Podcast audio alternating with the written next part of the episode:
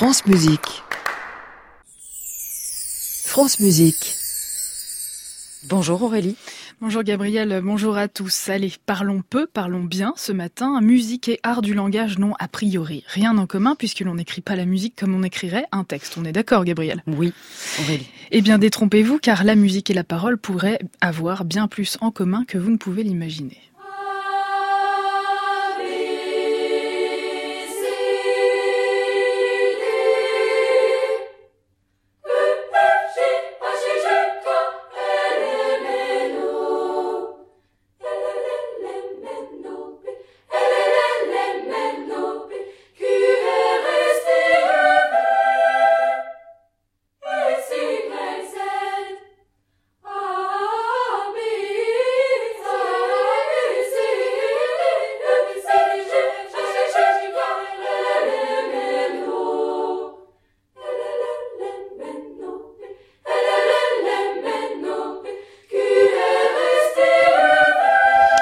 Elles sont chouettes les paroles, c'est de qui?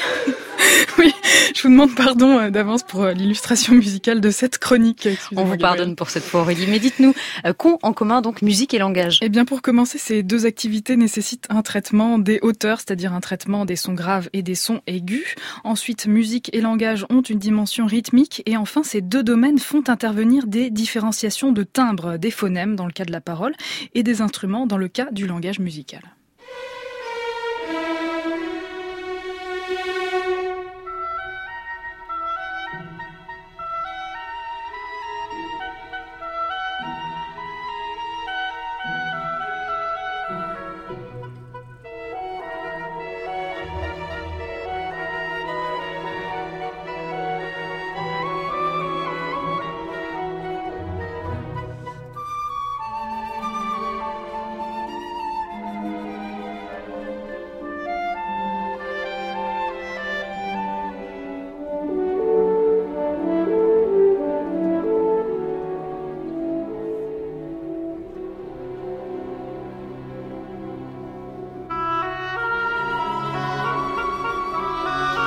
Vous êtes améliorée en termes de programmation musicale, Aurélie, bravo.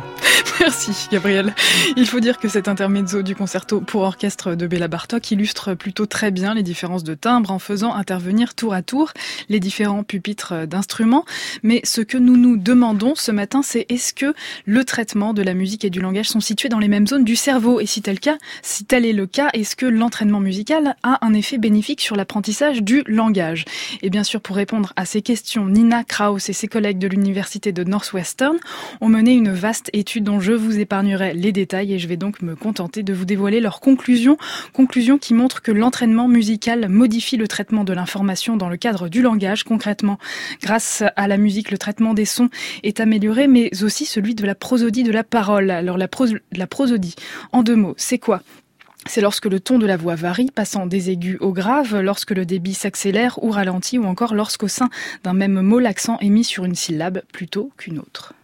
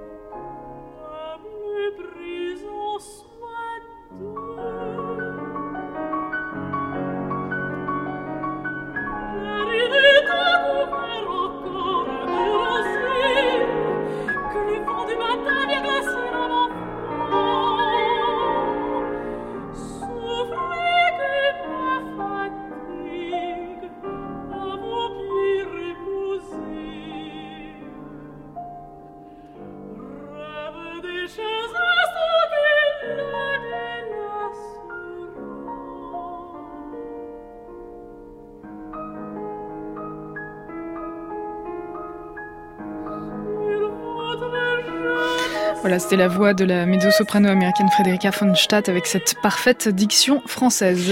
Et donc, si je comprends bien, la musique pourrait venir en aide aux personnes atteintes de troubles du langage? Oui, parfaitement. Pourquoi? Car la musique et langage activent les mêmes zones du cerveau. Pour faire simple, c'est ce qu'a établi Annie Patel de l'université de Tufts dans le Massachusetts. Et si la musique a une incidence directe sur le langage, c'est parce qu'elle fait appel à plus de précision et mobilise davantage les capacités d'attention que le langage. Donc, l'initiation à la musique chez les jeunes jeunes enfants est bénéfique également pour l'apprentissage de la parole. Exactement, l'apprentissage de la musique, si possible bien avant l'âge de 7 ans, permet aux enfants une meilleure identification des sons de la langue. Mais attendez, j'ai découvert euh, quelque chose d'encore plus fou. Tout pourrait se jouer avant même la naissance, puisque l'on s'est aperçu qu'aux alentours de la 36e semaine de développement fœtal, le fœtus possède déjà une mémoire de la prosodie. Vous savez, ces variations dont je vous ai parlé tout à l'heure, variations de hauteur, de débit ou encore d'accentuation des mots. Et cette capacité de discrimination prosodique permet au bébé dès la naissance de faire la distinction entre une langue et une autre langue. C'est fou ça. Euh, Est-ce que cette sensibilité leur est vraiment utile Oui, euh, très utile. Par exemple, en repérant les premières euh, syllabes accentuées de la langue anglaise, le bébé est déjà en train de poser les jalons sonores qui lui permettront plus tard d'identifier les différents mots qui constituent le flux verbal. Come again, sweet love doth now invite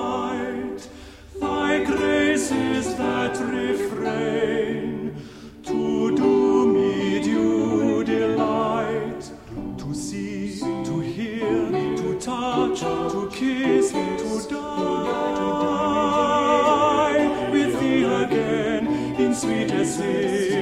you delight. To see, to hear, to touch, to kiss, to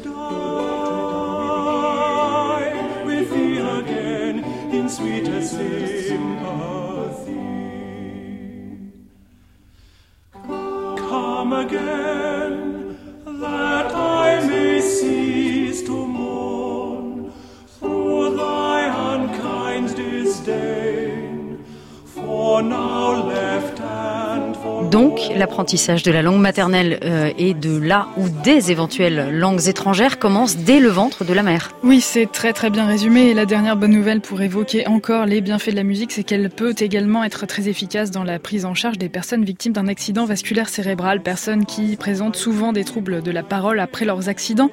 Pour ces personnes, une thérapie d'intonation mélodique a été développée, thérapie qui propose d'abord une réhabilitation du langage par le chant et ensuite par le rythme. Pour cela, on suggère aux patients de taper avec sa main gauche sur chaque syllabe.